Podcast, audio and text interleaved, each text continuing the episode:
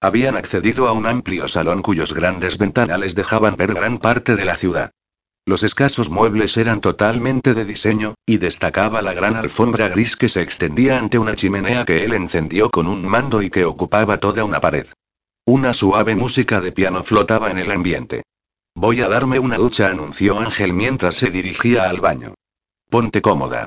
Y allí se quedó ella, intentando digerir todo aquello que la rodeaba. En el poco tiempo que hacía que conocía a Ángel, no se había parado a pensar en lo bien que le iban las cosas gracias a su importante trabajo. En las diferencias en sus vidas. Oyó el rumor lejano del agua de una ducha. Sonrió. Dejaría para otro momento aquellas chocantes reflexiones. Comenzó a deshacerse de la ropa mientras caminaba siguiendo el sonido del agua. Accedió al baño y divisó la silueta de Ángel, que se mantenía estático bajo el chorro del agua. Selene, ya desnuda, abrió la mampara y entró en la ducha para colocarse junto a él. Pensaba que me invitarías, susurró ella de forma sensual. Y yo pensaba que no te decidirías nunca.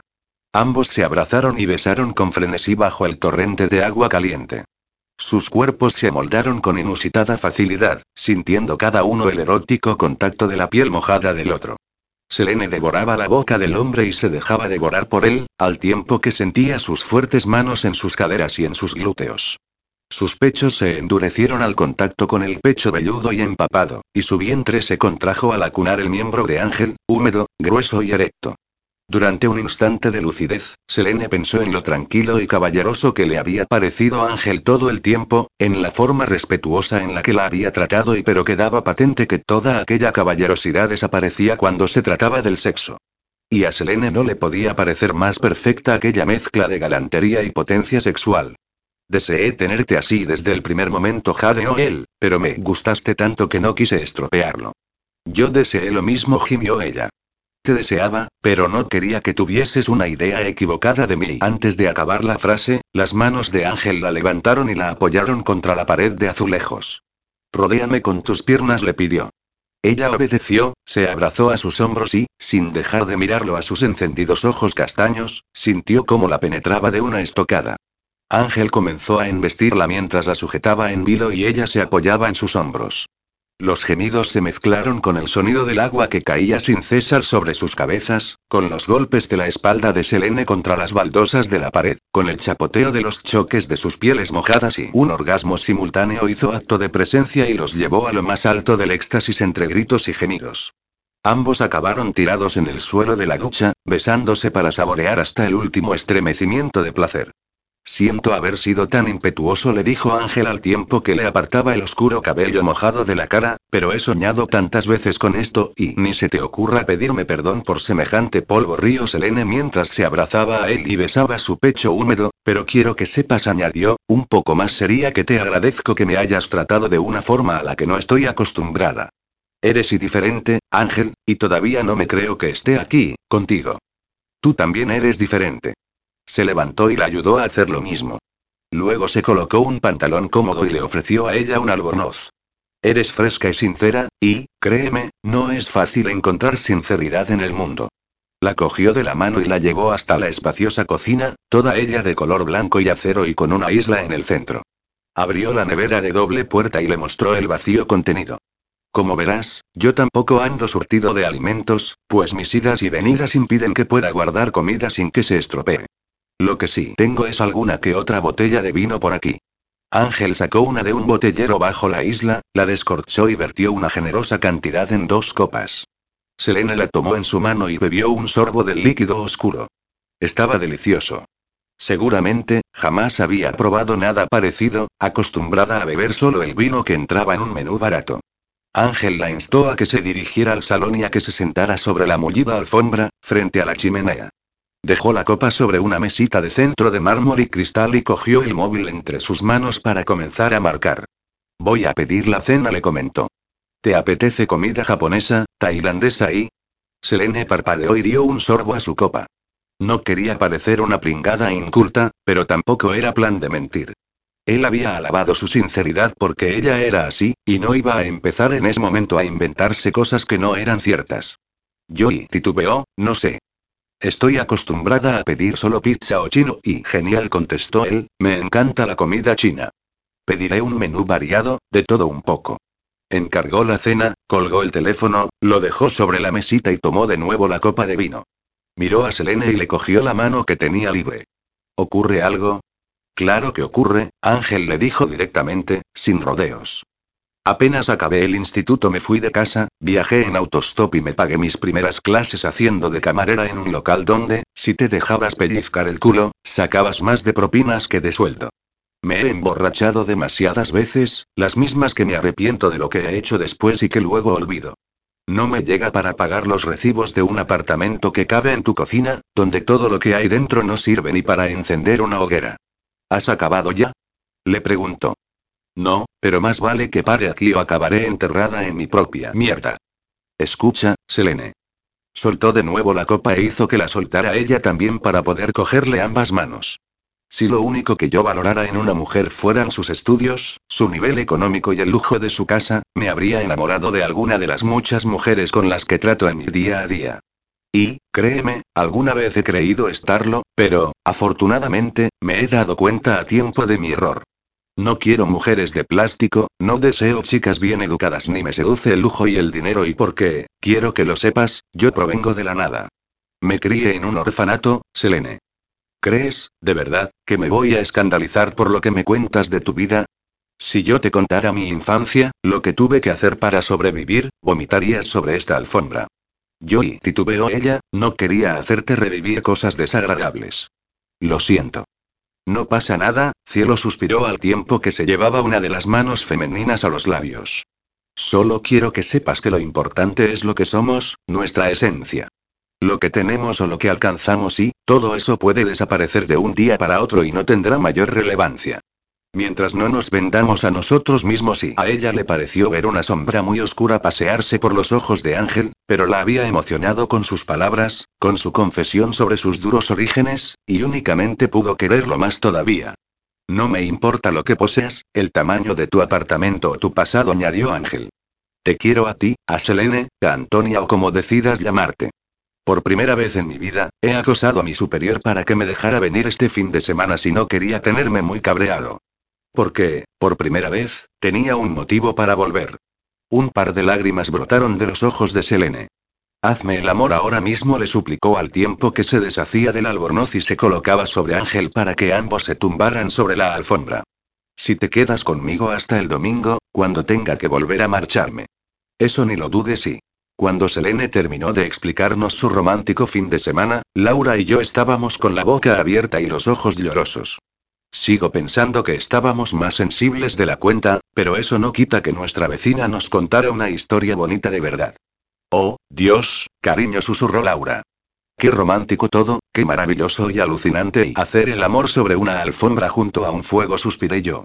Y con un hombre como Ángel y no sé, chica sí, suspiró ella mientras se frotaba el rostro con las manos. Me da la sensación de que todo ocurre demasiado deprisa. Oh, claro, comentó Laura, envuelta en ironía, puedes esperar cinco años a que te pida matrimonio y, justo en ese momento, descubrir que hace tiempo que se cansó de ti y se folla a una casada. O también intervine yo puedes esperar a que aparezca tu amor de la adolescencia y, después de acostarte con él, te confiese que va a casarse con alguien más perfecto que tú. De pronto, las tres dimos un respingo cuando oímos la voz de Simón, que, al parecer, no estaba tan al margen como pensábamos. O puedes pasarte toda una vida esperando a que una chica te vea como a algo más interesante que una lombriz de tierra, pero tengas que seguir sentado porque eso no ocurre nunca. Selene, después de carraspear, estalló en una sonora carcajada. Pues no le veo la gracia, se quejó Simón. No me río por ti, le aclaró ella, todavía intentando calmar la risa.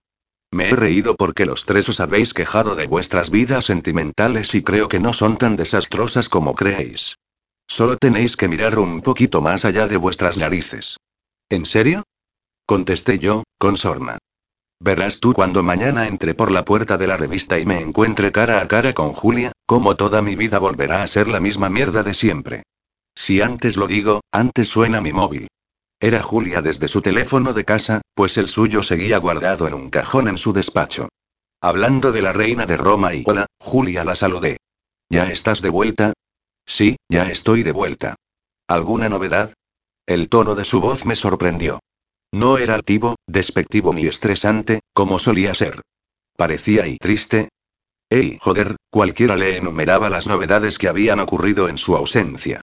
Mejor dejarlas para el día siguiente. Tragué saliva al imaginarla enterándose de la visita del abogado del viejo de la torre. Más me valía llevarle el más suculento de los desayunos, por si servía de algo una buena sobredosis de azúcar para aplacar los nervios, no muchas, Julia. Mañana te pongo al día. Sí, claro, contestó apagada. En lo que fue igual que siempre fue en su cortesía. Ni una triste despedida. Qué día tan duro me esperaba en unas horas. Pasaron tantas cosas aquel fin de semana y fue el más extraño de mi vida. Capítulo 13 Bruno. Vuelta a la realidad. Encendí mi móvil nada más salir del avión en el aeropuerto de Madrid. Como ya imaginaba, un buen número de notificaciones y mensajes lo ocupaban, pero únicamente abrí los que me había enviado Elsa. En ellos me informaba de su visita a casa de mis padres esa misma mañana de sábado, comería con ellos y esperaría mi llegada allí. Suspiré. Por suerte, yo había comido en el avión. No me apetecía en absoluto pasarme por allí antes de llegar a mi casa, y menos para comer, pero parecía que, en el ámbito familiar, llevaba demasiado tiempo sin elegir ni seguir mis deseos. Por ello, intentando no agobiarme demasiado, cogí un taxi y me desplacé directamente al dúplex que mis padres poseían en el barrio de Salamanca. Toqué al timbre y me abrió la doncella. Buenos días, señor Valencegui. Lo esperan en el salón.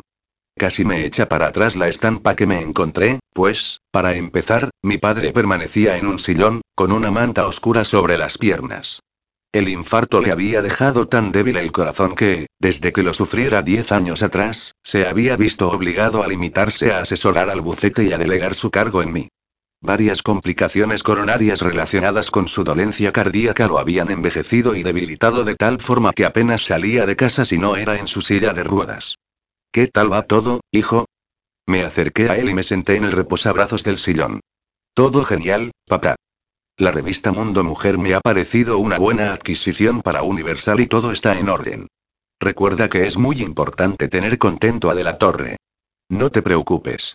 Puse una mano sobre su manta. Te aseguro que, después de esto, quedará más que satisfecho. Me alegro, hijo.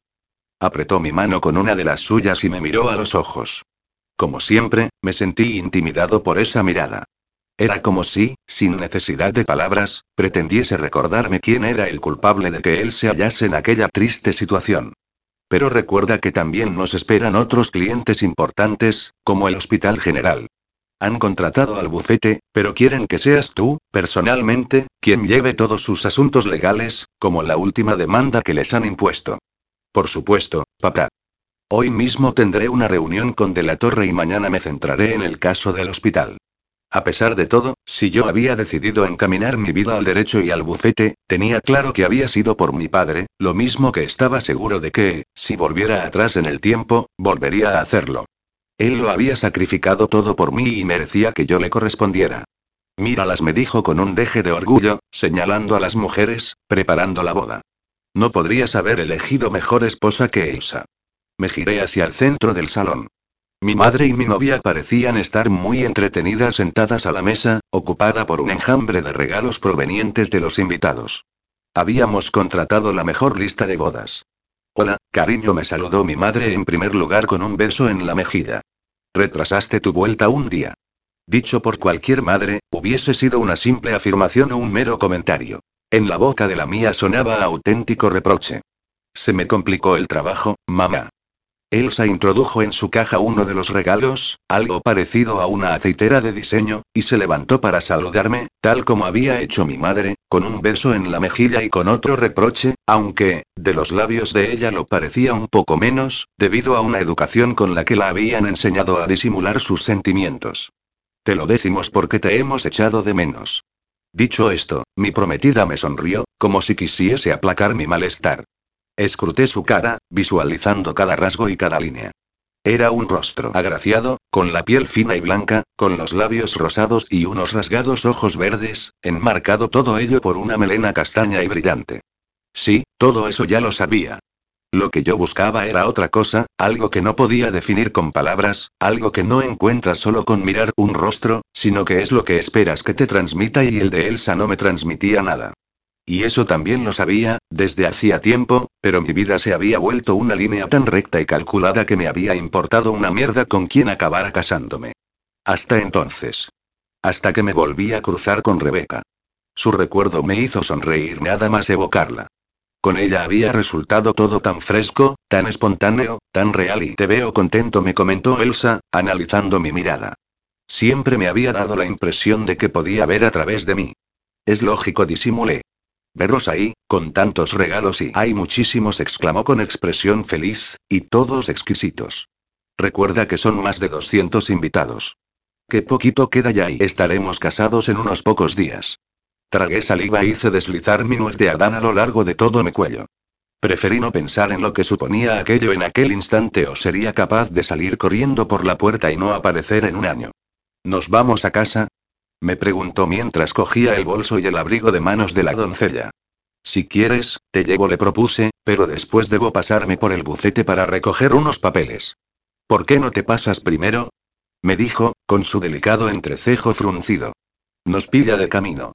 Tengo que ir a casa de Diego de la Torre, le respondí. Ya ha vuelto de su viaje y espera mis informes. Estos hombres, siempre pensando en el trabajo, intervino mi madre. Después, me miró con censura de nuevo y me susurró algo al oído mientras se suponía que me daba un beso. Procura cuidarla, hijo. No vas a encontrar nada igual. Me limité a simular una sonrisa, porque, si hubiese tenido que contestarle y suspiré.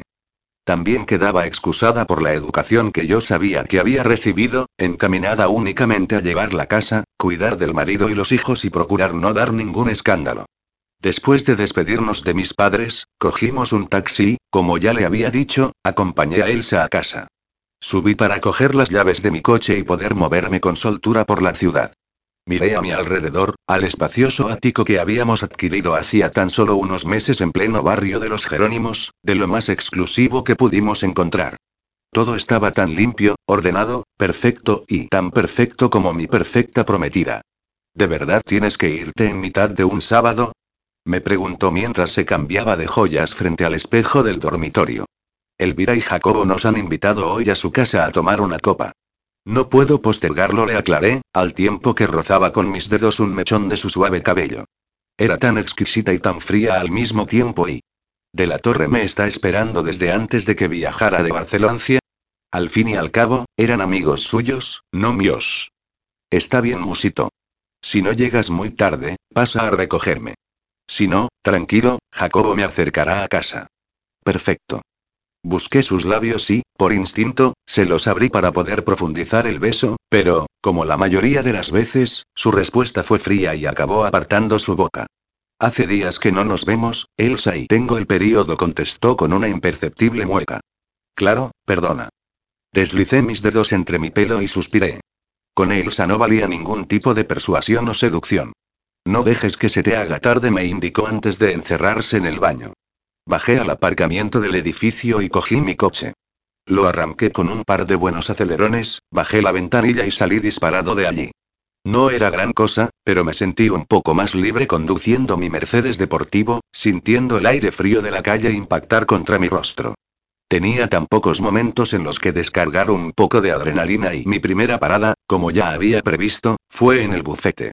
A pesar de ser sábado por la tarde, estaban trabajando algunos otros pringados, que, seguramente, tenían tan poca vida como yo.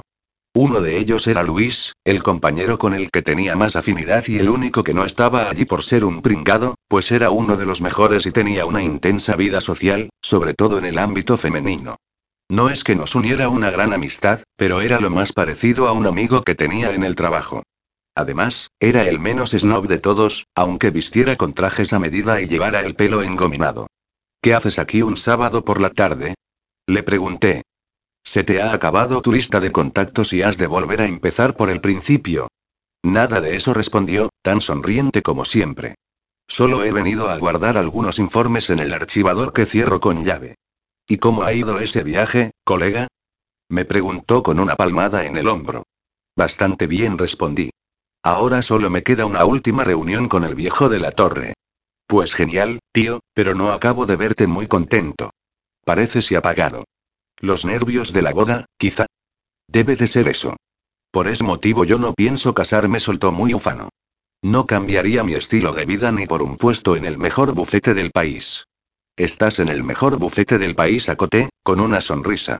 Lo sé, respondió sonriente. ¿A que mi vida es perfecta? Reí las ocurrencias de Luis mientras entraba en mi despacho y recogía diversos documentos y revisaba algunos datos del ordenador. Después, me dirigí a mi aparcamiento reservado y puse rumbo a la dirección del presidente de Editorial Universal. Diego de la Torre vivía en una de las mansiones del barrio de La Moraleja. Como ya había hecho en anteriores visitas, preferí avisarlo primero por teléfono y así atravesar la verja de entrada nada más llegar. Una vez en su despacho, le hablé de la revista, le mostré informes y le facilité toda la información de la que dispuse en aquellos intensos días que había pasado en Barcelona. El hombre tomó buena nota de todo y se despidió de mí una vez que rechacé una tercera copa de su exquisito brandy. Cuando me monté en mi coche y salí al exterior de la propiedad, comprobé que todavía era temprano y que me daría tiempo de pasarme por casa de Jacobo y recoger a Elsa y pero decidí no hacerlo. Me encaminé al apartamento que adquirí antes de conocer a mi prometida y del que nadie tenía conocimiento. En realidad, más que apartamento, era un antiguo edificio de oficinas de una empresa de transportes en Coslada que yo mismo habilité para mis propósitos. Todo el interior era un solo espacio, incluso para guardar el vehículo. Accioné el mando y se elevó una gran puerta basculante, a través de la cual accedí a la nave. Bajé del Mercedes y pulsé todos los interruptores que había colocados en cajetines vistos sobre un pilar de hormigón. Una veintena de fluorescentes del techo se encendieron todos a la vez, iluminando la amplia nave sin tabiques ni separaciones, cuyas paredes de ladrillo había mandado dejar tal cual estaban. Sin prisas, me saqué la chaqueta y la corbata y, una vez en mangas de camisa, me coloqué una bata de color gris que colgaba de un gancho en la pared. Saqué una carpeta que había dejado yo mismo en el maletero, y de su interior extraje una lámina de dibujo. Sonreí. Era el esbozo que había hecho de Rebeca, y que dispuse, horizontal, sobre la mesa, entre botes con pinceles y restos de pinturas, para poder fijarme en él, aunque estaba casi seguro de que podría haberla pintado de memoria. Con toda la tranquilidad del mundo, coloqué un lienzo en blanco sobre el caballete y preparé los óleos y los pinceles necesarios. Cuando el primer trazo de color apareció en la tela, sentí una gran satisfacción y felicidad. A partir de entonces, no me esperarían muchos momentos felices más. Capítulo 14 Mensajera de malas noticias y otra vez. Amanecía el día de hoy, lo que es lo mismo, el del regreso de mi jefa, la vuelta a la rutina y a las prisas, la convicción de que Bruno había desaparecido de mi vida para siempre y me había puesto el despertador a las 6 de la mañana y aunque, en vista de que esa noche no me hubiese dormido ni con una sobredosis de ansiolíticos, lo mismo me hubiera valido ponerlo a las 3, a las 9 o no habérmelo puesto, directamente.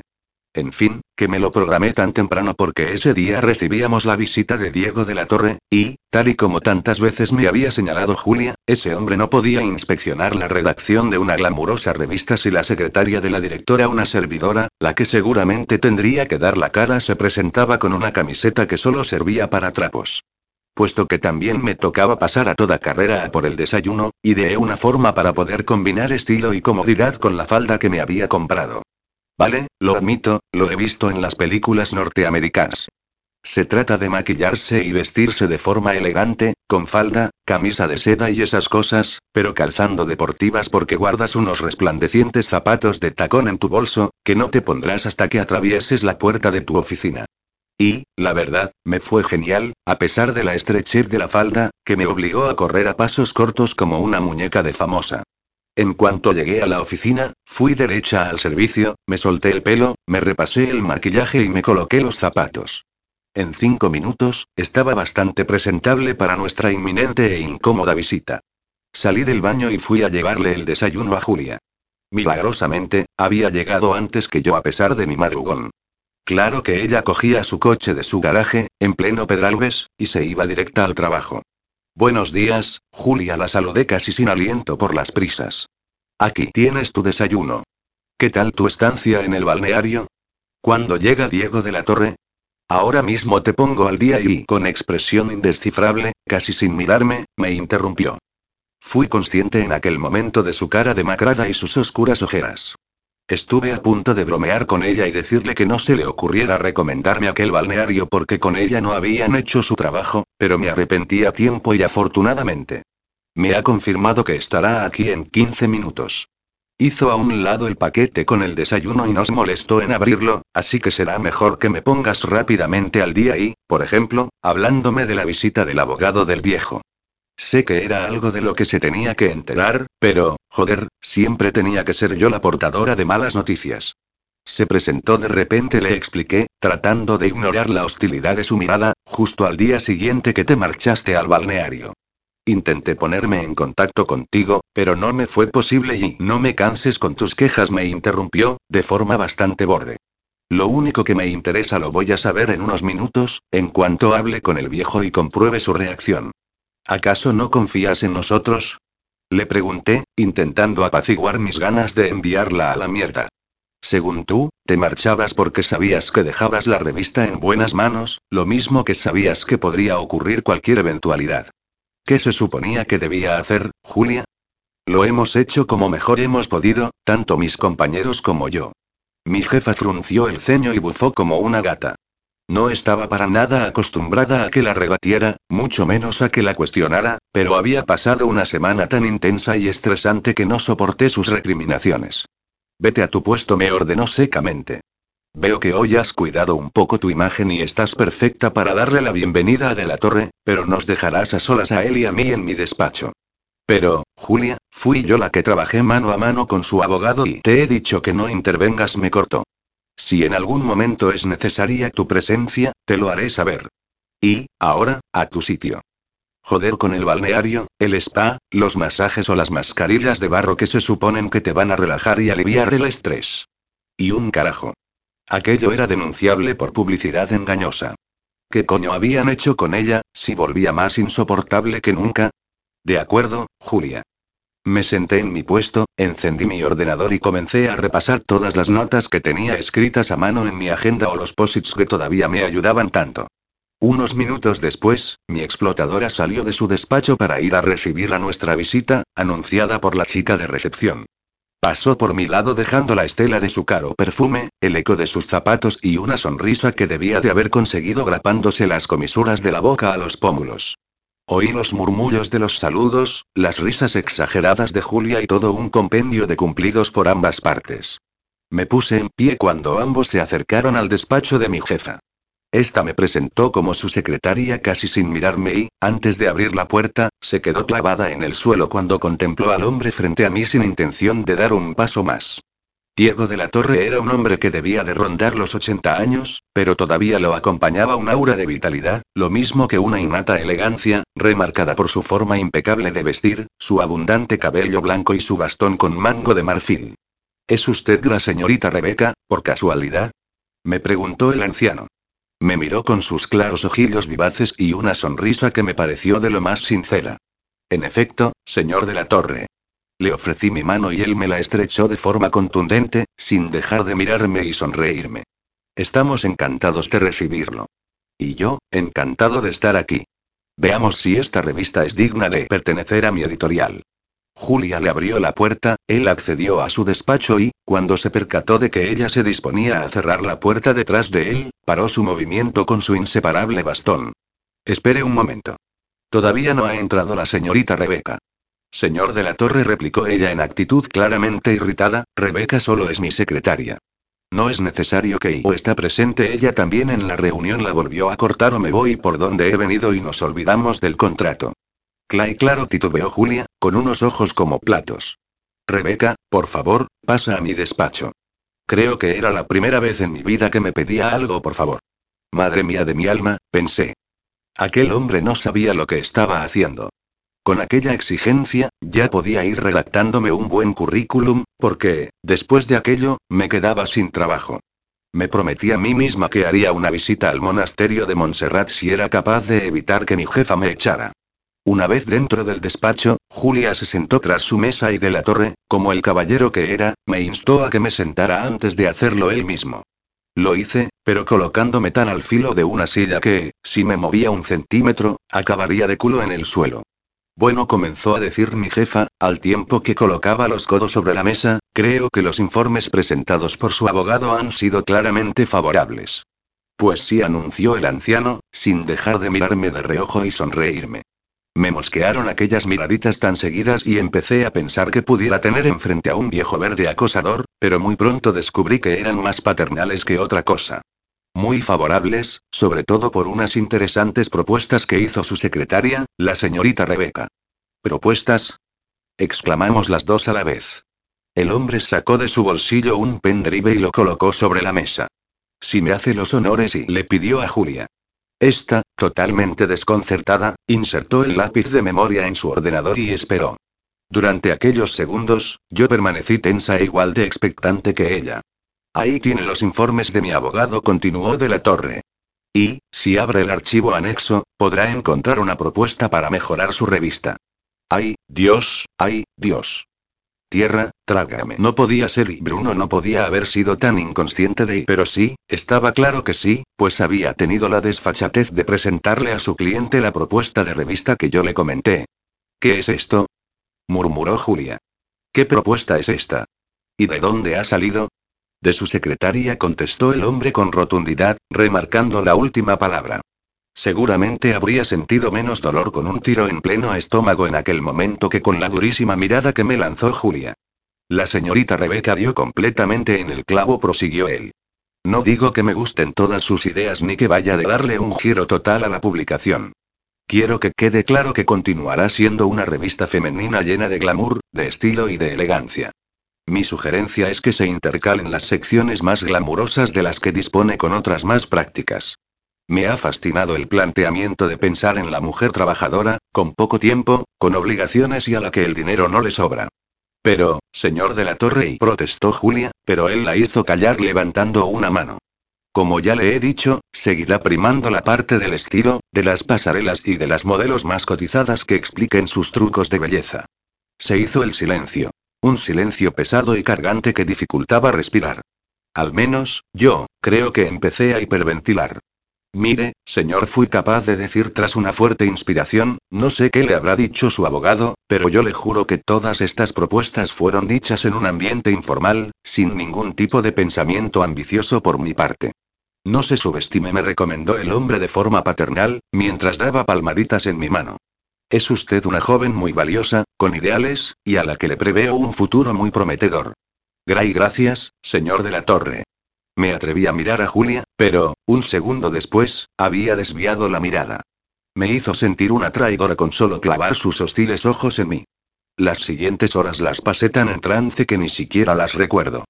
Julia y el anciano debatieron sobre el tema, hablaron de la tirada de ejemplares, de la distribución, de la versión digital y yo aproveché para levantarme con la excusa de prepararles café y así hacer que mis manos se encargaran de algo, ya que se me había instalado un tembleque en ellas que no era capaz de parar. Bien dijo él, pasada casi toda la mañana, creo que ha quedado todo claro. Debo marcharme. Miró su reloj. Mi asistente personal vendrá a recogerme. Efectivamente, en un par de minutos, la recepcionista avisó a Julia de la entrada del asistente, un hombre de unos 50 años, tan elegante como su jefe, que, al parecer, llevaba a su lado un par de décadas. Gracias, Lorenzo le dijo de la torre al ser ayudado por él a levantarse del sillón. Tanto Julia como yo le dimos la mano. La verdad, Diego de la Torre me cayó genial. Revise los borradores hoy mismo, le exigió a Julia. Tanto si hay algo que le desagrada como si es para seguir adelante, hágamelo saber cuanto antes, para que mi abogado redacte el contrato. Se lo haré llegar para que lo firme y nuestro acuerdo será un hecho. No se preocupe, contestó. Esta misma tarde lo revisaré todo. Rebeca me ordenó, acompaña a nuestra ilustre visita a la puerta. La obedecí. Acompañé a los hombres hasta el ascensor de recepción, donde el presidente de Universal volvió a lanzarme uno de sus halagos, convertido esta vez en un consejo. No dejes que nadie decida por ti. No permitas que otros elijan tu camino.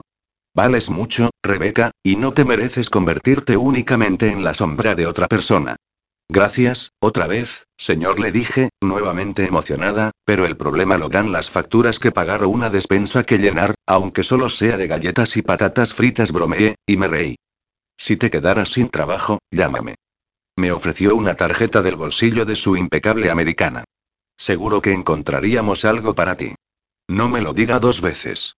Reímos los dos antes de despedirnos. Emití un suspiro y, arrastrando los pies, me acerqué a mi puesto. Me senté y comencé a hacer mi trabajo, que había dejado olvidado durante horas por seguirle la corriente a nuestro próximo presidente. De pronto, un fuerte estrépito me sobresaltó. Provenía claramente del interior del despacho de Julia, donde parecía que algo contundente se hubiese estrellado contra el suelo y se hubiese hecho añicos.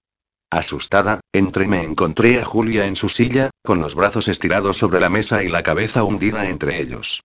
Todos los enseres que solían cubrir su mesa estaban desperdigados por el suelo, incluida su taza de cerámica, en ese momento destrozada, por lo que quedaba claro que había sido ella quien los había tirado. ¿Qué ocurre, Julia? Le pregunté, nerviosa. Tardó en levantar la cabeza. Su largo pelo oscuro caía por su cara como un par de cortinas deshilachadas, tapando gran parte de un rostro desencajado. ¿Qué qué ocurre? Me espetó con desprecio. ¿Y tienes la desfachatez de preguntarme qué ocurre? Demasiado había aguantado. Debí imaginar que explotaría de un instante a otro. Es que todos os habéis propuesto traicionarme. exclamó mientras se reclinaba en el respaldo de su silla y levantaba sus brazos. ¿Qué es esto? ¿Una maldita conspiración contra mí? Julia y titubeé, debido a su repentina explosión, no entiendo a qué viene eso y sí, sí. Gritó, al tiempo que se ponía en pie, todos pretendéis quitarme de en medio, pero no lo vais a conseguir. Julia Castro puede con todo esto y más. Lo del balneario ya empezaba a mosquear. Allí no te volvían más borde, sino que te volvían loca del todo, te remate. Y tú me señaló, tú eres la peor de todos. La mosquita muerta, la obediente, la invisible, la friki que es capaz de conseguirme cualquier cosa y ja. Y una mierda. Tú me has rematado con un puñal en la espalda. Joder, Julia. Empecé a ponerme muy nerviosa. No me digas eso. No he pretendido en ningún momento hacerte sentir mal. El que lo ha liado todo ha sido el capullo del abogado de De la Torre, que cállate. Volvió a gritar. Se puso en pie, cogió su abrigo y su bolso y se dirigió a la puerta. Estarás contenta. Si querías joderme, lo has conseguido. Porque estoy bien jodida. Yo seguía clavada al suelo, sin capacidad de hablar o de moverme. No me mires con esa cara de no haber roto un plato. Abrió la puerta. Elegiste bien el momento de tu traición. Justo cuando mi marido me abandonó, dando un portazo, salió del despacho y me dejó allí, con unas tremendas ganas de ponerme a llorar. Debía de pensar que ella era la única con problemas. Reaccioné al cabo de unos minutos. Decidí apagar la lamparita de la mesa de Julia antes de marcharme y, al acercarme, vi que también se había dejado encendido el ordenador, algo que no hacía nunca. Rodeé la mesa, coloqué mi mano sobre el ratón y, cuando se iluminó la pantalla con una fotografía, me quedé sin respiración. Como fondo de pantalla, Julia había elegido una imagen donde se la veía a ella junto a un chico en actitud cariñosa, en algún lugar junto al mar, con veleros al fondo, lo que supuse un puerto deportivo. Lo primero que le hubiera llamado la atención a cualquiera hubiese sido la evidente diferencia de edad, puesto que el tipo que sonreía con ella en la fotografía aparentaba 15 años menos. Sin embargo, a mí, no me extrañó. Para mí, eso fue secundario. Me llevé una mano a la boca y traté de respirar y porque aquel joven atractivo y sonriente era Ángel, el novio de mi amiga Selene. No sé el tiempo que transcurrió cuando oí hablar a Julia. Se dejaba caer en el marco de la puerta mientras yo seguía contemplando, anonadada, la pantalla del ordenador. Es guapo, ¿verdad? Me preguntó. ¿Es y tu marido? Inquirí, deseando que contestara que no, que era un amigo, un sobrino o cualquier cosa, aunque sabía que eran deseos vanos. Sí, es mi marido, confesó al tiempo que cerraba la puerta y se dejaba caer sobre ella. Su expresión habitual de jefa borde había cambiado radicalmente, dejando paso a una mujer cansada y derrotada. Él es 16 años más joven que yo. Percibí sus ganas de hablar, así que me apoyé en el filo de su mesa y esperé a que su mirada dejara de estar perdida y comenzara a explicar. Lo conocí en la universidad. Yo fui a dar una conferencia y él estaba allí, entre el público. No dejó de hacerme preguntas y de interrumpirme sonrió con tristeza, y pude constatar que se trataba de un alumno brillante. Tenía 20 años y yo 36. Se tomó un respiro y yo seguí sin decir nada. Quedamos a la salida para tomar un café y hablamos durante horas. Era listo, muy inteligente y con un don para la palabra, por lo que le comenté que debería dedicarse a estudiar algún tipo de carrera que estuviese a su altura, pero me dijo que su economía no se lo permitía. Se había criado en un orfanato, trabajaba en lo que podía y apenas tenía tiempo para asistir a algunas clases como oyente. Todo hubiese quedado ahí si no hubiera sido por la atracción que surgió entre nosotros. Julia se alejó de la puerta y se acercó a la ventana para admirar el exterior, aunque no creo que estuviese viendo nada. Nos acostamos aquel mismo día. Lo que yo pensé que sería un ataque de lujuria, volvió a repetirse varias veces. Al principio lo consideré una simple aventura con un muchacho joven y ardiente, pero se fue alargando en el tiempo y aunque yo sabía de antemano que lo único que él sentía por mí era admiración, la típica fascinación hacia una persona culta y experimentada. Y, para mí, él se convirtió en alguien que realzaba mi autoestima, que me hacía sentir joven y deseada, pero también era alguien que me debía lealtad por todo lo que yo había hecho por él. Nueva pausa de pocos segundos. Mi expectación crecía a cada momento. Le pagué la carrera, el máster y todos sus estudios. Fue antes de introducirlo en el mundo laboral cuando le propuse que nos casáramos, para que, cuando lo presentase en mi ambiente, fuese como mi marido y no como mi joven amante y él aceptó. Por primera vez desde que empezara su discurso, Julia se giró y me miró. No solo le financié su preparación, Rebeca, sino que le presenté a un montón de gente influyente que supo ver, como hice yo, lo que valía. Lo convertí en lo que es hoy en día, el mejor embajador de una gran multinacional, respetado, valorado y muy solicitado. Pero, ahora añadió, vistiendo su rostro con una sonrisa mordaz, me dice que se acabó, que se ha enamorado de otra. ¿Qué te parece? Yo no dije una palabra, por supuesto. Le permití tener una vida de libertad, que se acostara en sus viajes con todas las exóticas mujeres que le diera la gana, lo mismo que le concedí un estiloso apartamento en el centro para él solo. Ambos gozábamos de esa libertad, siempre y cuando siguiéramos casados. Sin embargo, parece que lo ha olvidado. Me cambia por una mujer más joven, Rebeca. Es algo que debería haber asumido que ocurriría un día u otro, lo sé, pero no por ello me ha dolido menos. Me ha traicionado. Cerré los ojos un instante. Yo conocía a esa otra mujer más joven.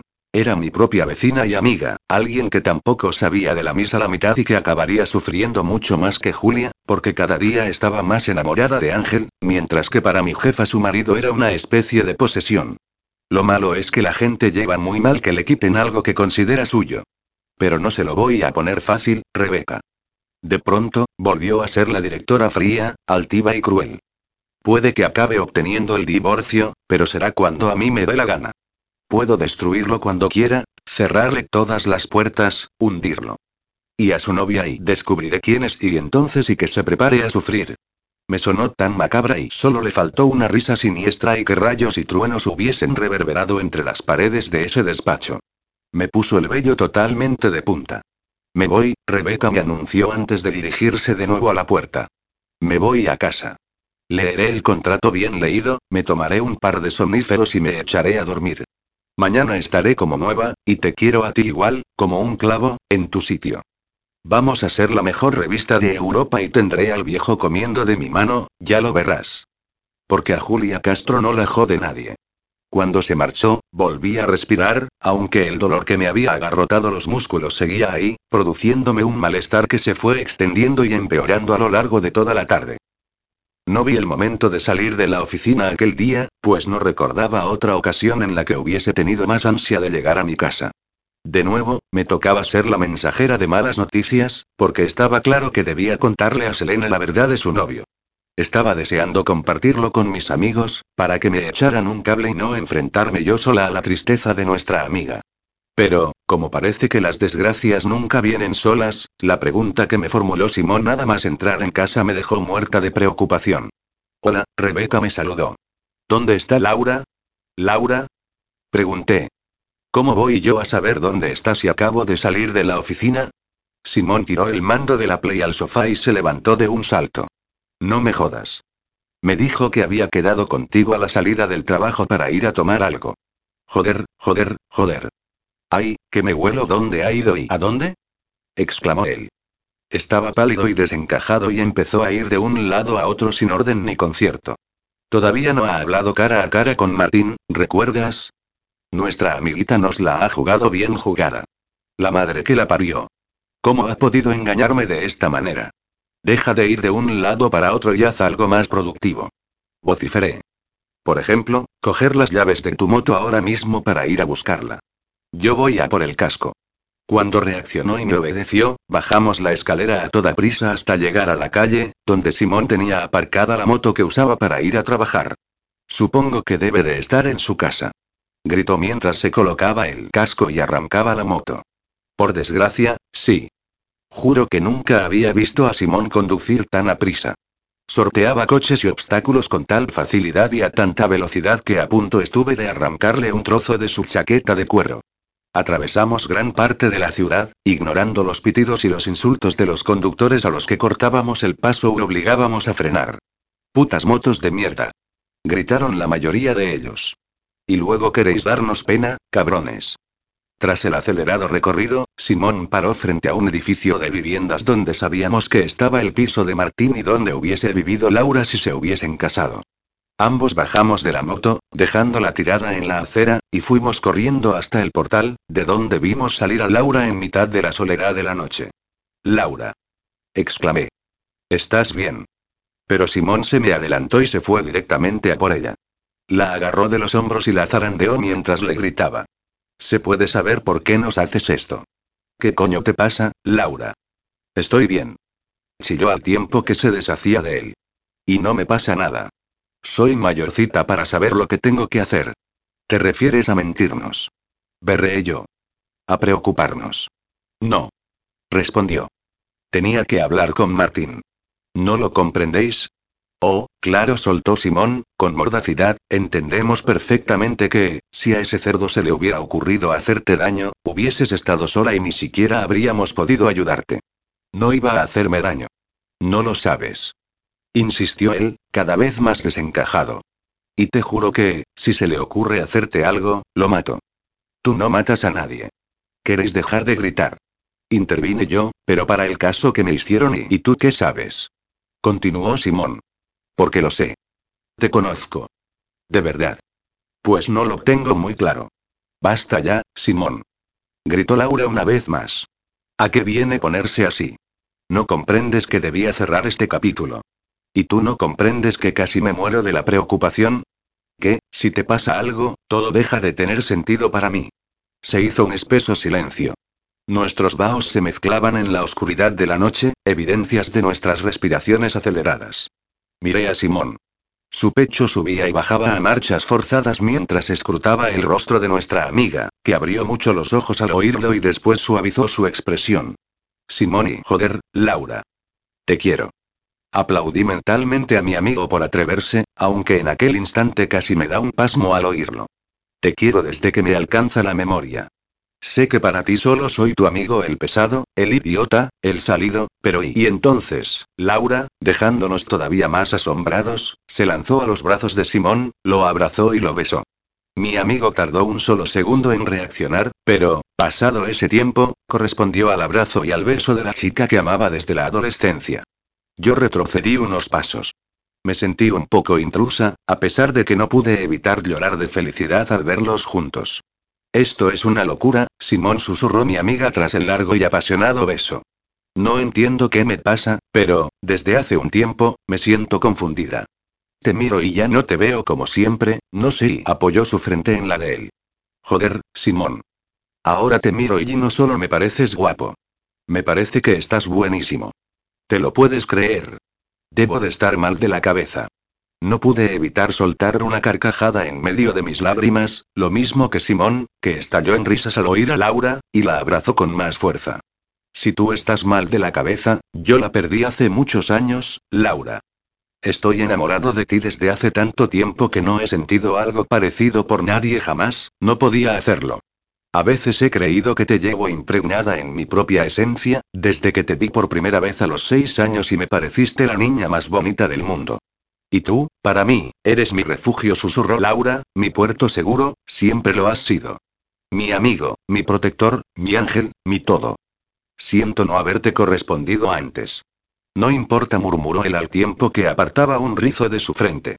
Si después de 20 años he conseguido que me quieras, la espera ha merecido la pena.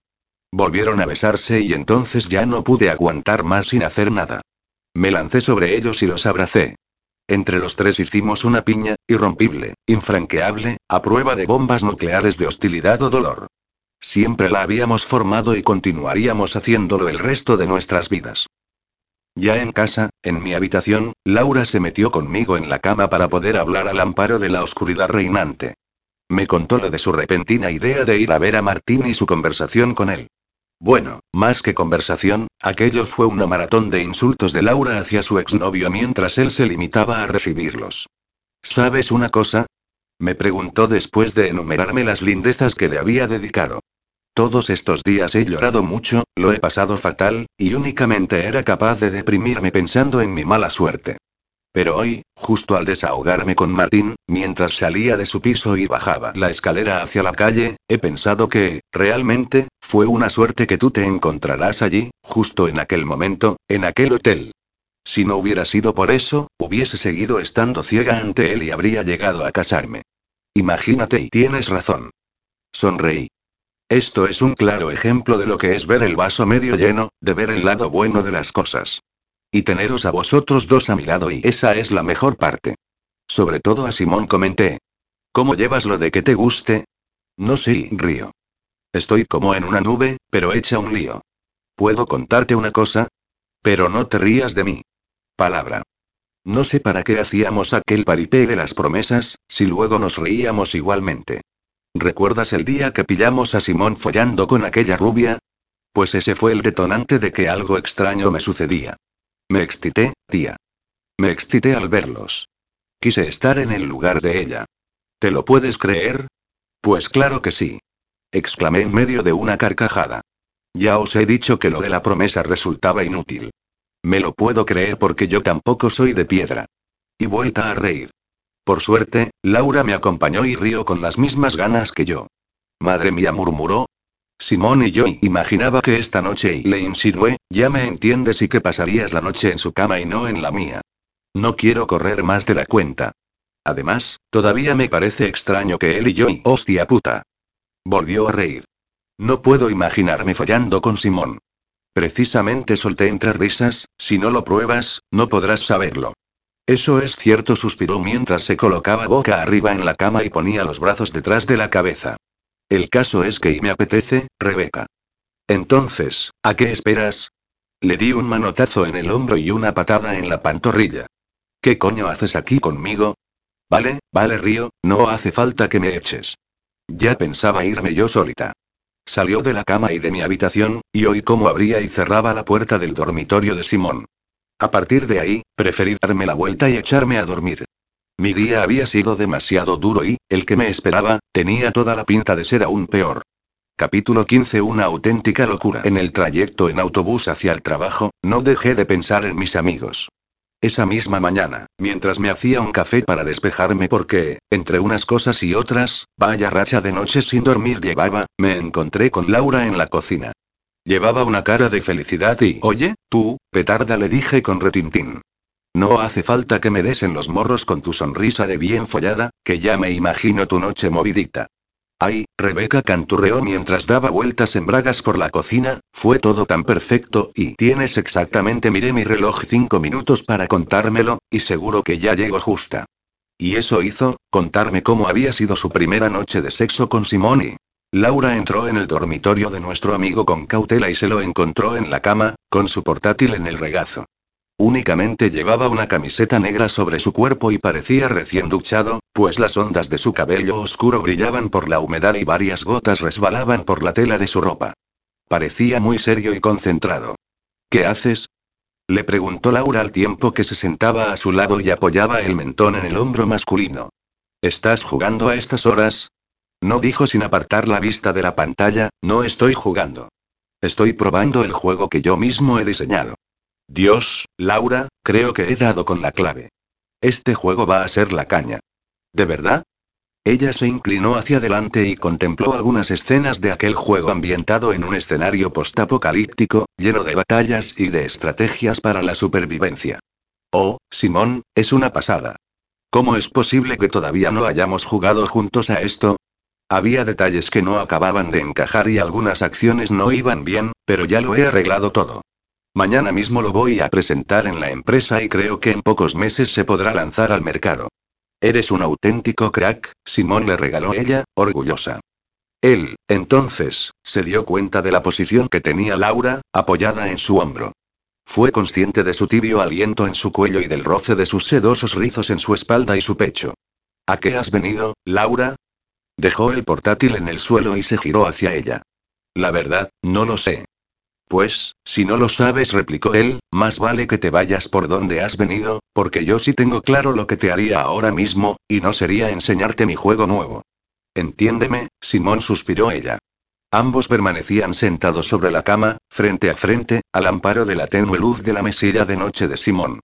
Hasta hace nada eras como un hermano para mí, y descubrir que siento algo diferente ha sido algo muy fuerte que no acabo de asimilar. No voy a intentar convencerte de nada. Él tomó la mano de nuestra amiga y le acarició suavemente la palma con su pulgar. Pero ya me has besado y deberías saber si lo que has sentido ha sido real. Muy muy real, contestó Laura, bastante alterada. Tan real como ese dedo tuyo en mi mano, que me está poniendo a cien y antes de acabar la frase, Laura se lanzó a los brazos de Simón y ambos cayeron sobre la cama, mirándose fijamente a los ojos, con sus bocas separadas un solo milímetro. Bésame, Simón. Que te quiero y lo sé perfectamente.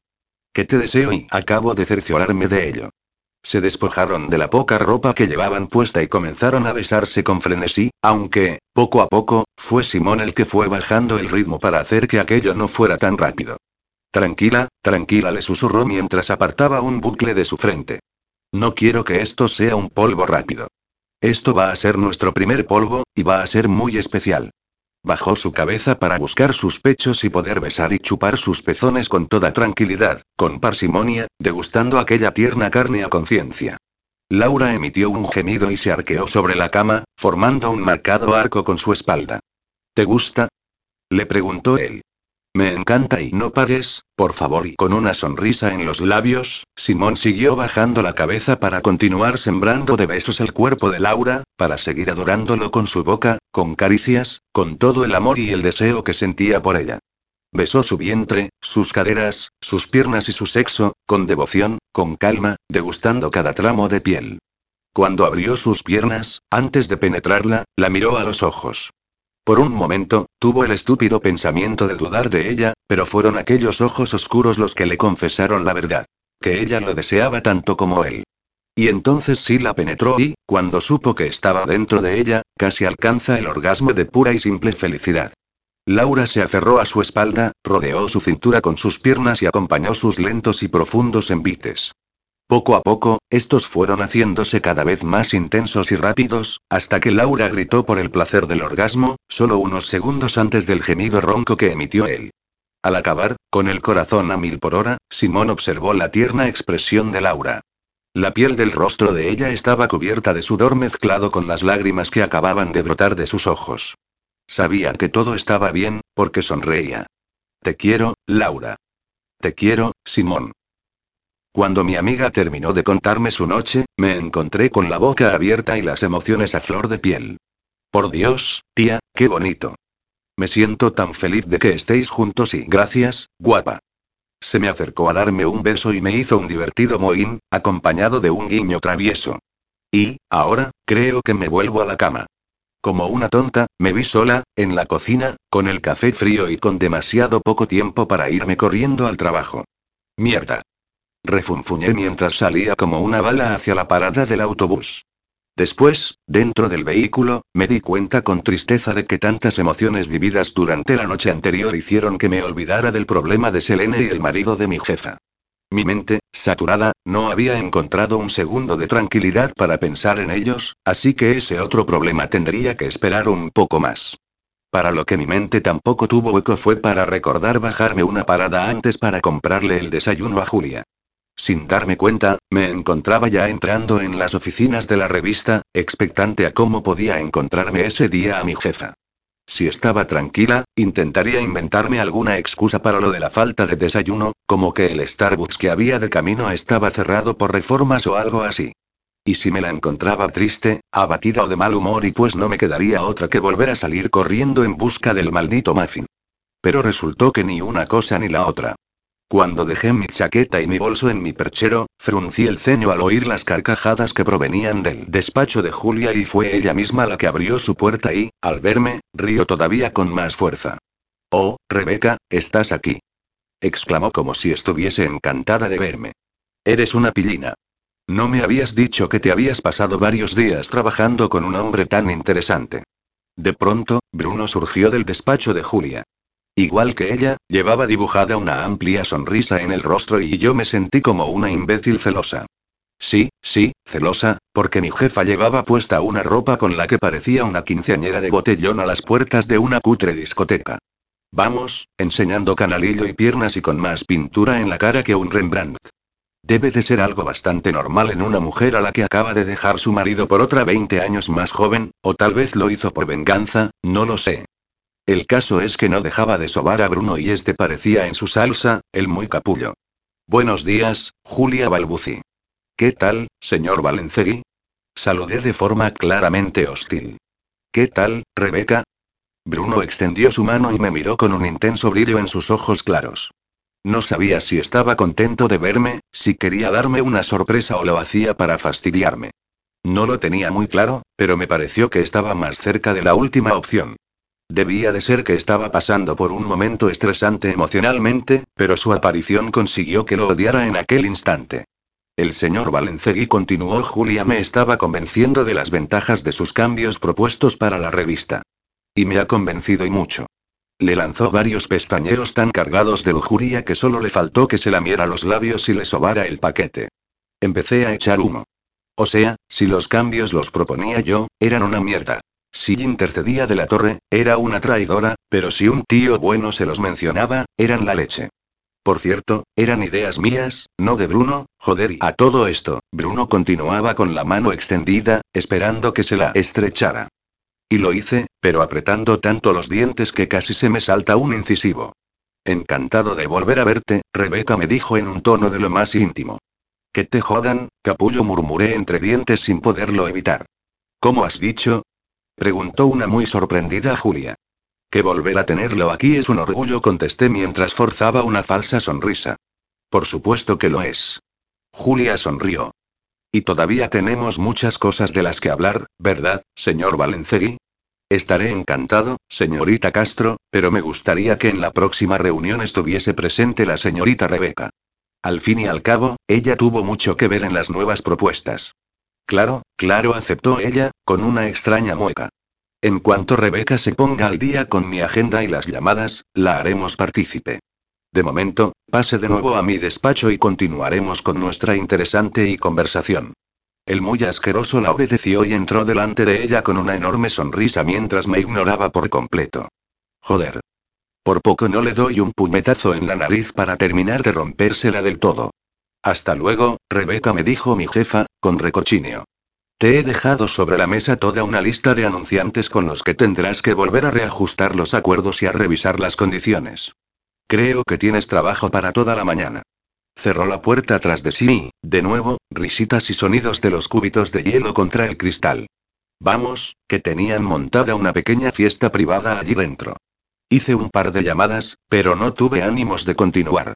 Me levanté de mi puesto y fui en busca de la máquina de café, más que nada para no descargar mi rabia dándole una patada a algún mueble de mi reducido espacio de trabajo. Menuda cara llevas, me saludó Vera, que también se sacaba un café de la máquina. Déjame adivinar. Tu jefa tiene predilección por los hombres jóvenes, sobre todo por uno que te interesa. No estoy así por eso, Grumi. Estoy rabiosa porque ha vuelto a ningunear mi trabajo y a colocarse ella las medallas. Además, en todo caso, que se ponga celosa su prometida, que es su pareja. Claro, claro, sonrió Vera, lo que tú digas. Me voy antes de que me claves las uñas en los ojos. Al final, acabé tirando medio vaso de café a la papelera porque era incapaz de seguir tragando. Sin embargo, como mi puntería siempre fue nefasta, el vaso de plástico chocó contra el borde de la papelera, rebotó y, antes de caer dentro, salpicó todo su contenido hacia mí. Como resultado, mi blusa color marfil acabó estampada de topos marrones. Genial gruñí al ver tal desastre. rabiosa hasta el punto de notar mi piel ardiente y mi cabeza palpitante, me dirigí al servicio para poder deshacerme de las manchas si no quería oír la cancioncita de mi jefa, en la que siempre me recordaba que aquella era una revista de estilo y no se podía andar hecha un asco. Sobre todo aquel día, con semejante visita y pues me cago en la visita empecé a maldecir mientras me quitaba la blusa y me quedaba con el sujetador. Vertí un poco de jabón de manos sobre mi palma y me puse a restregar la tela repleta de manchas, me cago en mi jefa y me cago en la puta revista de los cojones. Estoy hasta los mismísimos de Julia, de Bruno y de su puñetera madre. Cada vez frotaba con más energía y cada vez extendía más la mancha y arrugaba más la blusa.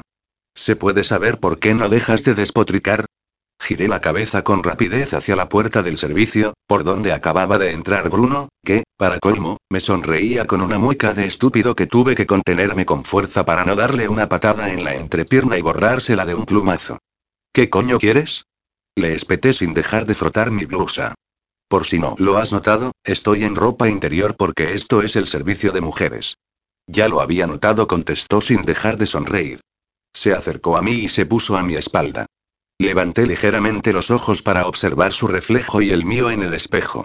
Se pegó a mi hombro y acarició esa sensible zona con la yema del dedo. Me fue de un pelo que no percibiera el escalofrío que sentí y aunque seguro que no lo notó, porque moví el hombro y lo hice alejarse. Mi jefa te estará echando de menos, Gruni.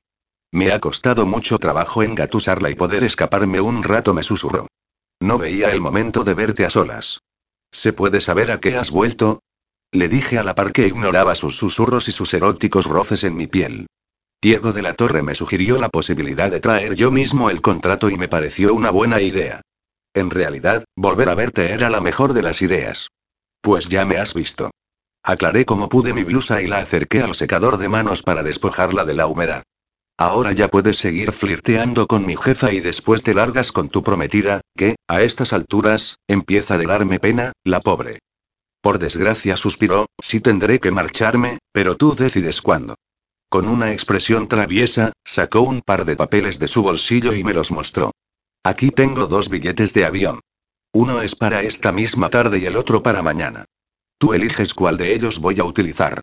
Dejé de secar mi blusa, pues el ruido del secador me estaba dando dolor de cabeza, y la colgué en un gancho del espejo. A ver, guapito de cara le dediqué, con los brazos en jarras, ignorando que sobre mi cuerpo solo llevaba la falda y el sujetador. ¿Tú, qué te has creído? ¿Crees que me voy a arrojar a tus brazos a la primera de cambio? ¿Que me voy a convertir en tu desahogo prenupcial? Pero aquel día no parecían hacerle mucho efecto mis palabras. No paraba de reírse y de mirarme con expresión chulesca, como si estuviese seguro de que no iba a resistirme a sus encantos. Y tanto que me estaba resistiendo. Me dolían los dedos por el ansia de tocarlo. Me dolía la boca por el deseo de besarlo. Me dolía todo el cuerpo por el anhelo de abrazarlo y pero era cuestión de seguir aguantando. No sé ni lo que pasa por mi cabeza, me dijo con vehemencia después de acercarse a mí, cogerme de la cintura y estamparme contra una pared, así que me es imposible saber lo que tú deseas, aunque me hago una pequeña idea cuando te miro, cuando te toco. Empecé a respirar con dificultad. Mis pechos, apenas cubiertos por un poco de encaje, se clavaron en el duro torso de Bruno. Sentí su aliento caliente humedecer mis labios y sus manos acariciar mi espalda. Aquello no podía ser posible. Cada vez que se acercaba, me derretía, a pesar de saber que me había dejado bien claro que iba a seguir adelante con la boda. Quítame las manos de encima, le exigí con un manotazo. No se puede ser más cabrón que tú, viniendo de vez en cuando a ver si te follas a la tonta de la rebe. ¿Y cuando te cases con Elsa? ¿Qué sucederá? Cuando me case, se acabará, susurró mientras deslizaba un dedo entre mis pechos. Pero, mientras tanto, quiero aprovechar cada momento que me sea posible para estar contigo. Acercó su rostro al mío y buscó mi boca. Yo sabía que esa vez no iba a resistirme a un beso suyo y me mantuve expectante, esperando ese contacto que tanto anhelaba. Pero fue en ese preciso instante cuando oí el repiqueteo de unos tacones. Dos años intentando escaquearme de mi jefa habían conseguido que reconociera sus pasos entre un millón. Mierda. Susurré. Viene Julia. Ya no había tiempo para hacer que Bruno saliera. Los pasos se oían justo al otro lado de la puerta, así que, sin más tiempo para pensar, agarré a Bruno de la corbata y lo arrastré conmigo al interior de un retrete, cuya puerta cerré con cerrojo. Rebeca. Me llamó ella una vez dentro. ¿Estás ahí? Miré a Bruno, que, pegado a mí, sonreía y gesticulaba como un imbécil mientras señalaba mis pechos, tan cerca de su cara. Furiosa, me di la vuelta y le di la espalda mientras trataba de que mi voz sonara normal. Sí, Julia, estoy aquí. El abogado bombón de caramelo me ha pedido unos minutos para hacer una llamada, así que he decidido ir a buscarte para que aclaremos algunos asuntos, pero no te encontraba por ninguna parte. Aquel reducido espacio nos obligaba a estar prácticamente pegados el uno al otro. Sentí como las manos de Bruno apartaban mi pelo hacia un lado. Su aliento golpeaba mi nuca mientras sus manos deslizaban los tirantes de mi sujetador. Empecé a respirar cada vez más rápido, sobre todo al sentir su potente erección clavada en mi espalda. Y, entonces, posó sus labios sobre la curva de mi cuello. Me fue imposible no dejarme caer sobre él, cerrar los ojos y emitir un hondo suspiro cuando su lengua caliente se deslizó sobre mi pulso. Rebeca. insistió Julia. ¿Estás bien? Sí, sí respondí como pude. Bueno, me duele un poco el estómago. Me ha debido de sentar mal el desayuno. ¿Qué desayuno, si tú no desayunas nunca? ¿Cómo voy a desayunar si no me das ni tiempo para mear? Farfullé en voz baja. Percibí los espasmos de Bruno, que no hacía otra cosa que reírse, así que le di un cogazo en las costillas y él emitió un quejido. ¿Has dicho algo, Rebeca? Joder, mi jefa no tenía pensado marcharse en todo el día. No, no, perdona. Debió de ser la cena. He pasado mala noche y aún sigo con retortijones. Bueno, pues espabila, que no tenemos todo el día. Que te den, zorra volví a farfullar. No sé si ir haciendo alguna llamada, insistió, la muy pesada o, ya puestos, mear, ya que estoy aquí y de pronto, Bruno decidió pasar a la acción y aprovechar aquella situación en la que me tenía totalmente a su merced. Todavía a mi espalda, rodeándome con sus brazos, colocó sus manos sobre mis pechos y deslizó hacia abajo las copas del sujetador. Cuando sus palmas tomaron mis senos en su totalidad y sus dedos comenzaron a pellizcar mis pezones, un ramalazo semejante a una sacudida eléctrica pegó un latigazo a mi cuerpo. Bruno, por Dios, ¿qué haces si mi jefa aún está aquí? Y Chis me hizo callar al tiempo que descendía una de sus manos hacia mis piernas, remangaba mi falda e introducía sus dedos bajo mis bragas. Oh, Dios y veo que te encuentras fatal, refunfuñó Julia al oír mis gemidos, así que aprovecharé para entrar yo también al váter. Oímos cómo cerraba la puerta de otro retrete. Joder, Bruno gemí todo lo bajo que pude, mi jefa está meando aquí al lado y, no te excita esta situación? Jadeó en mi oído. Sus dedos cada vez frotaban más deprisa mi clítoris y mis caderas se vieron obligadas a responder a aquel ataque. Comencé a moverme cada vez más rápido, jadeando y resollando ante aquel asalto a mis sentidos y a mi cuerpo, desesperada por la búsqueda de lo más alto del placer. Cuando estaba a punto de alcanzar el orgasmo, los dedos de Bruno desaparecieron de mi sexo al tiempo que me daba la vuelta y me giraba de cara a él. Se sentó sobre la tapa del retrete y abrió su pantalón para extraer su miembro, grueso y excitado. Ven, cariño me dijo, colócate encima y follame. Tú ya estás loco. Nos va a oír. No hay problema. Apretó el pulsador y comenzó a caer agua de la cisterna, cuyo ruido amortiguaba cualquier gemido. Y no tenemos condones. Todo controlado. Tiró del rollo de papel higiénico y, cuando obtuvo una gran bola blanca, la colocó sobre su abdomen. Ni siquiera volví a resistirme. Excitada, encerrada en aquel cubículo junto a Bruno, con mi jefa a unos pocos metros, me sentí más viva que nunca. Lo miré y supe al instante que se sentía igual que yo, excitado, vivo, ilusionado. Su traviesa sonrisa volvía a ser la misma de hacía diez años, cuando no intuía que la vida acabaría quitándole sus sueños de futuro. Abrí las piernas, me coloqué a horcajadas sobre su regazo y bajé hasta que me sentí empalada del todo. Mi gemido en aquella ocasión fue tan profundo que Bruno volvió a tirar de la cisterna y colocó su boca sobre la mía, para besarme y beberse mis jadeos mientras me ayudaba a subir y bajar sobre su miembro. Aquello fue una locura, una auténtica locura y nunca en mi vida había hecho nada parecido y solo tuve ganas de reír mientras el placer iba inundando cada célula de mi ser. Bueno, ya estoy. Creo que eso fue lo que dijo mi jefa, porque yo, en aquel momento, no estaba para escuchar nada. ¿Todavía no has acabado? Casi gemí, me y falta y poco, y agarrada a los hombros de Bruno, cabalgué una vez más antes de explotar en un orgasmo sublime y maravilloso. Justo después, Bruno me tomó de la cintura para separarme de él, y eyaculó sobre la bola de papel higiénico mientras, abrazado a mí, dejaba que las oleadas de placer convulsionaran su cuerpo. Está bien, te dejaré intimidar, gruñó mi jefa desde fuera mientras yo oía cómo se lavaba las manos. Pero en menos de dos minutos te quiero en tu puesto. Si hace falta, te tomas un antidiarreico y en paz. De acuerdo y Julia contesté entre los espasmos residuales de mi orgasmo. Cuando el placer acabó y ella se marchó, observé la expresión todavía traviesa de Bruno.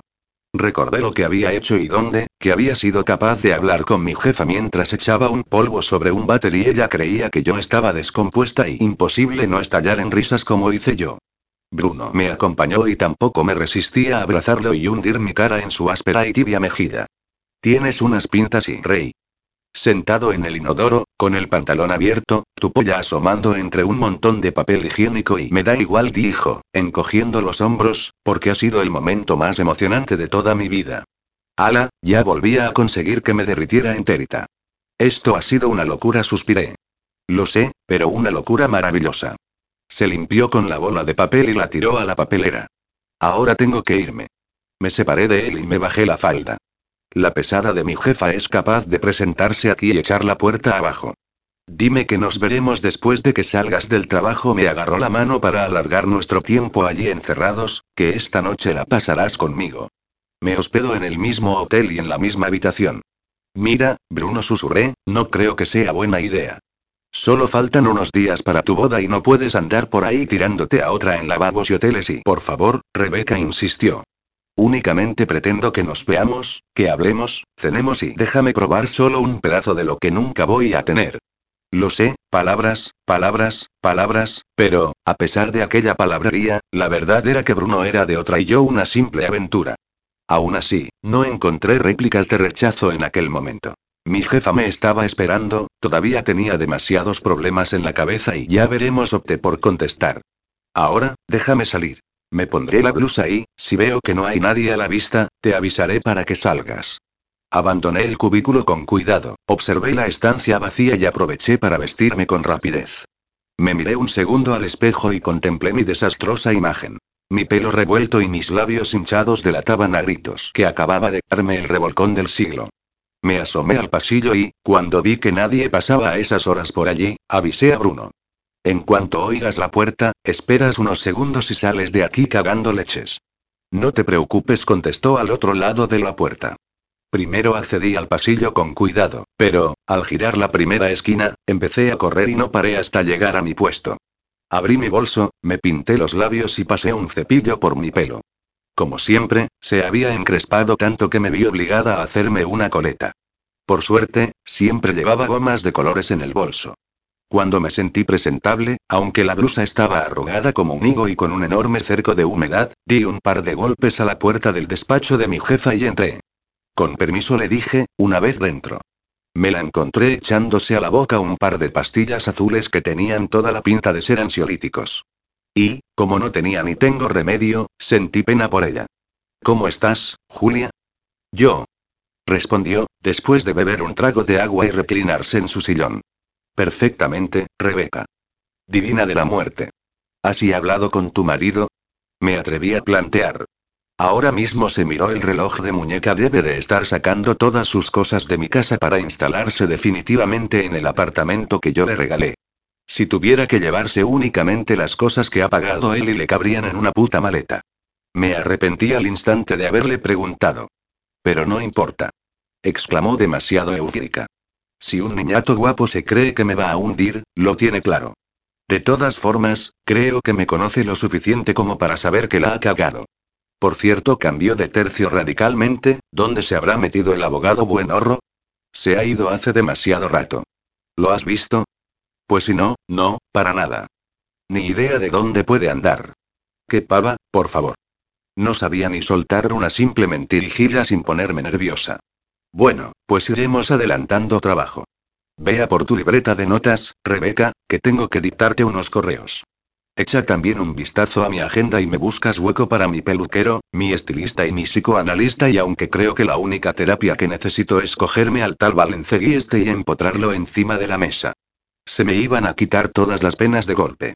Tragué saliva, pero sonreí para mis adentros. Lo siento, no me creáis mala, pero me satisfizo pensar que yo había conseguido lo que Julia Castro anhelaba y no iba a poder lograr. Capítulo 16 Te quiero y estaba hecha un lío, incluso después de trabajar durante el resto del día y evadirme con la rutina. Bruno no paraba de lanzarme guiños, sonrisitas y besitos cada vez que mi jefa se despistaba, como si fuéramos dos adolescentes tonteando y ligando en el instituto con cuidado de que no nos viera el profesor. A veces he creído que aquello podía ser el resultado de la insatisfacción de ciertos aspectos de aquella época. Yo no digo que no fuera feliz durante aquellos años, pero no fui todo lo que debería haberlo sido a mi edad. Y Bruno y tres cuartos de lo mismo. Aquel día en cuestión, acabó de una forma un tanto extraña. Julia se empezó a encontrar mal y me ordenó que le llamase a un taxi. Se había querido hacer tanto la fuerte que su aguante mental tuvo un límite. Justo un momento antes, Bruno se había despedido de nosotras y del resto del personal. Ya tenía los contratos revisados y firmados y debía marcharse a su hotel. Así que, después de dejar a punto todo lo que pude de mi trabajo y del de Julia, decidí que mi cerebro también se merecía descansar. ¿Hoy acabas ya? Me preguntó Vera, incrédula, cuando me vio recoger la mesa y coger mis cosas. Sí, tía. Hoy necesito largarme de aquí si no quiero acabar mal de la cabeza. Podrías venirte con nosotros. He quedado con Patty y Pedro para tomar una cerveza. Anda, ven, te irá bien. Pensé en Bruno, en su mirada suplicante pidiéndome que pasara nuevamente una noche con él. Pero, irremediablemente, pensé también en cómo, después de enrollarse conmigo, no tendría más que cambiarse de ropa, subirse a un avión y presentarse en su pedazo de ático, con su preciosa prometida y seguir enviando invitaciones de boda. A la mierda todo, Vera solté con seguridad mientras salía con ella y cogíamos el ascensor. Me voy esta noche con vosotros y que le den a todo y a todos. Entre risas, bajamos las dos hasta la calle, donde nos esperaban Pedro y Patty. Justo al atravesar la acristalada puerta, Vera giró la cabeza hacia un lado y compuso una mueca. Oh, hoy me parece que tendrá que ser otro día, lo de la cerveza. ¿Por qué dice sí? Dejé de hablar en cuanto hice el mismo gesto y pude ver a Bruno, dejado caer sobre la pared del edificio. De nuevo, cubierto con su abrigo, me esperaba emanando volutas debajo al relente de la noche. Joder. Exclamé. Ya está este aquí otra vez y pues no me da la gana de irme con él.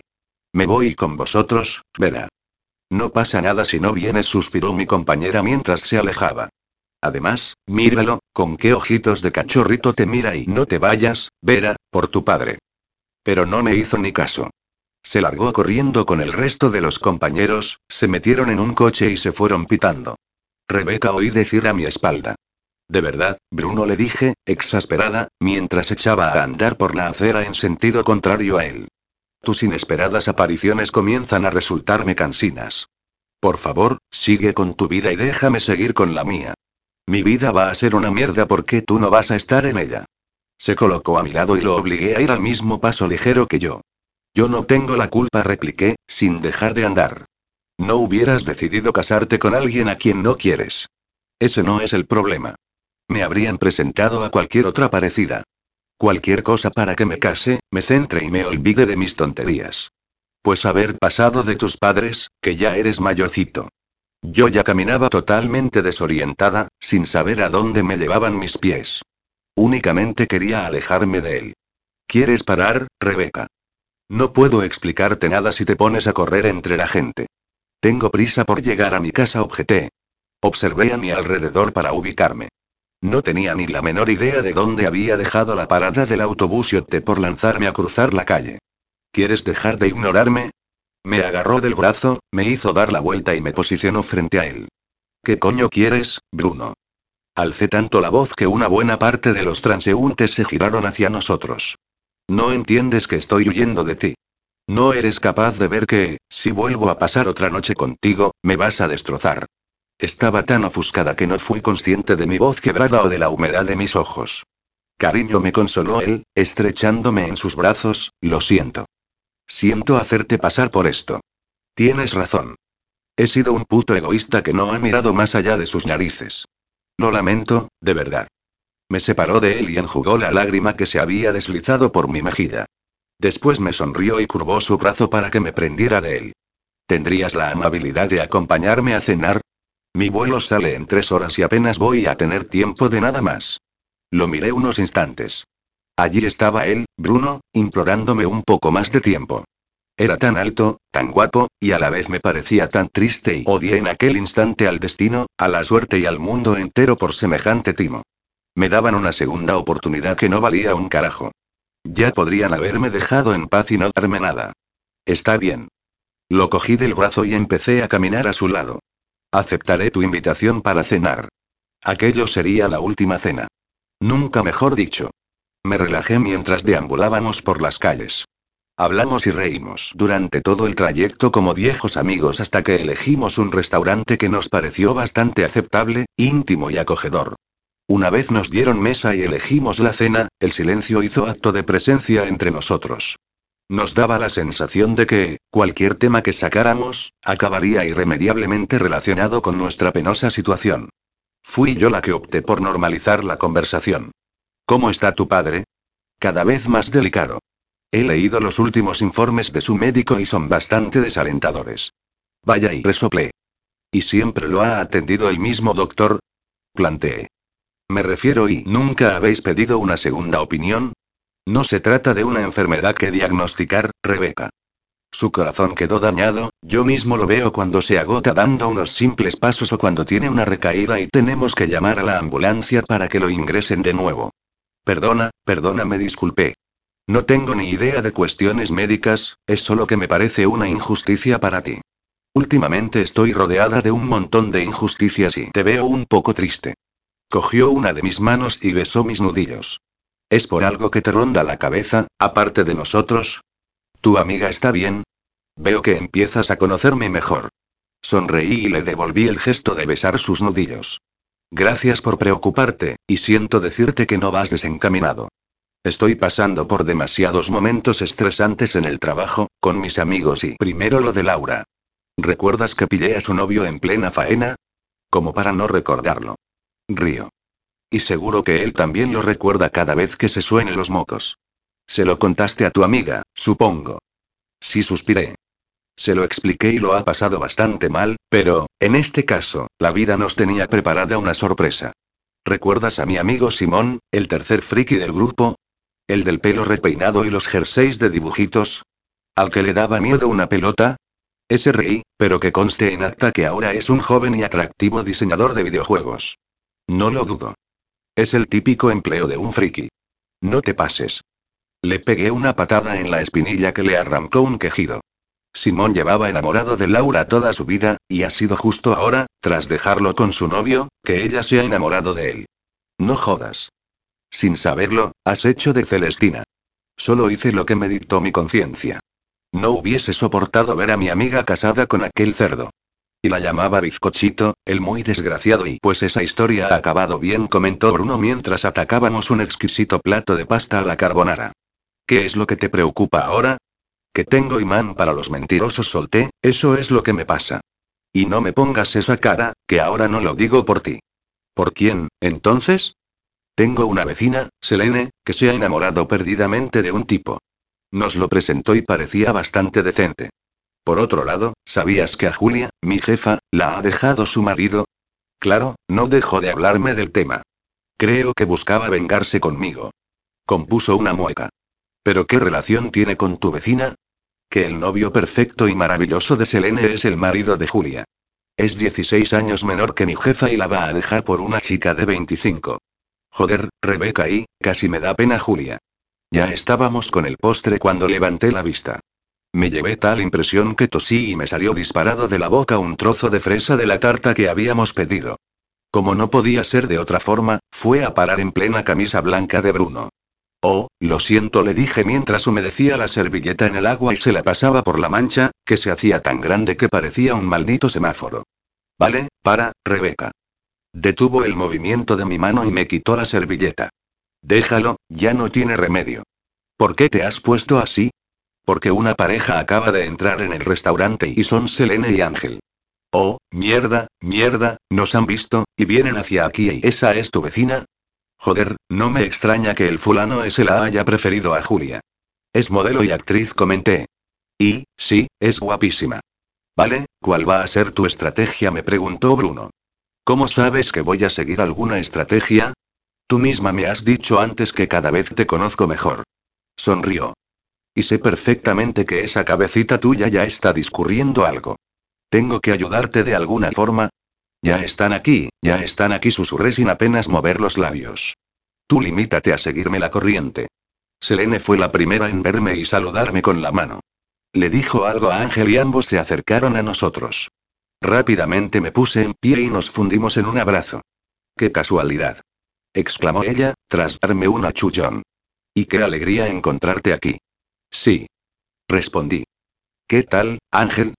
Le di también dos besos. Por cierto, os presento a Bruno. Así que tú eres el famoso Bruno, le dijo Selene en el tiempo en el que le dio los dos besos de rigor. Miedo me da esa fama, contestó él. Mejor no digamos de dónde te viene. Mi vecina hizo una mueca. Sabía perfectamente toda la historia de Bruno y su boda y, por tanto, no le tenía mucha simpatía. Sin embargo, esta noche haremos una tregua. Además, me has dado pena con esa mancha rosa en mitad de la pechera. Bruno sonrió y creo que eso fue lo que lo salvó de seguir siendo lapidado por la modelo, porque su sonrisa tenía el poder de calentarte el corazón y alguna otra parte más abajo. Supongo que querréis aprovechar para estar solos, le comenté a mi amiga después de que presentara a los dos hombres, pero nosotros ya hemos acabado y podríamos tomar una copa antes de que pidáis la cena, si os parece. Nos parece perfecto, contestaron ambos mientras se sentaban. Nos sirvieron un par de licores a Bruno y a mí, mientras que a ellos les trajeron una botella de vino. Ángel y Bruno parecieron conectar, hablando durante unos minutos de sus respectivos trabajos, mientras que Selene me hacía constantes muecas divertidas en referencia a lo guapos que eran los dos. No voy a preguntarte qué hace este aquí, me susurró con disimulo, consciente de que ella sabía todo el tema de su inminente boda, pero imagino que, si estáis juntos, es porque así lo has deseado tú. No preguntes, le pedí, poniendo los ojos en blanco, por favor. Porque no tengo respuesta plausible para mi gilipollez. Los minutos pasaban y yo no encontraba el momento idóneo para lo que tenía planeado. Bruno me miraba de reojo con expresión suplicante, esperando saber mi señal. Por suerte, esta tuvo lugar en cuanto a Ángel le sonó el móvil. Perdonad, nos dijo mientras miraba la pantalla, pero tengo que atender la llamada. Se levantó y se dirigió al pasillo que llevaba al piso superior, los servicios y la salida trasera. Entonces sí le dirigí una rápida mirada a Bruno, que entendió a la perfección. Por un instante, sentí la pena de que aquella conexión y aquella camaradería entre nosotros no nos sirvieran para nada. Pues ahora que veo a tu novio con el teléfono intervine, al tiempo que me ponía en pie, he recordado que yo también he de hacer una llamada muy importante. Si no os importa y antes de que Selene pusiera objeción alguna, me alejé de la mesa y la dejé sola con Bruno mientras yo me dirigía al pasillo por el que Ángel había desaparecido. Una vez allí, al principio no logré encontrarlo, por lo que tuve que caminar entre camareros con bandejas y pedidos que se cruzaban conmigo. Tuve suerte de no tirarle a alguno de ellos la fuente al suelo. Por fin, lo divisé más allá de las puertas de los servicios, cerca de la salida de la que disponía el restaurante en la parte de atrás. Hablaba y gesticulaba mientras mantenía una conversación por teléfono que no parecía muy amistosa. Me acerqué todo lo que pude y me escondí detrás de una frondosa palmera de interior. Si quieres joderme la vida, adelante le decía a su interlocutor, pero déjala en paz a ella, que no tiene la culpa de nada y joder, Julia, te lo he dicho mil veces, no entiendo tu actitud. Sabías que lo nuestro era más un contrato que un matrimonio y pues no me firmes el puto divorcio, pero deja de acosarme. Colgó con rabia y después trató, claramente, de sosegarse. Inspiró unas cuantas veces y, cuando creyó que podría volver de nuevo a la mesa con su máscara puesta, se dio la vuelta y me encontró en su camino. Rebeca y susurró, confundido. Si buscas los lavabos, te los has dejado atrás. Sí reí, soy muy despistada. Ahora mismo voy, pero, antes, quería comentarte algo. ¿Te ha comentado Selene dónde trabajo? Pues si no. Creo que me ha dicho que eres secretaria, ¿puede ser? Exactamente. Trabajo en las oficinas de la revista Mundo Mujer. Soy la secretaria personal de Julia Castro. Casi me río al ver tanta palidez en un rostro y en tan poco tiempo. El mundo es un puto pañuelo, ¿no te parece? Añadí. Se lo pensaba decir a Selene, me soltó de forma claramente hostil. Oh, por supuesto que se lo dirás, repliqué con retintín. Porque mi amiga es una buena chica y no se merece que le mientan.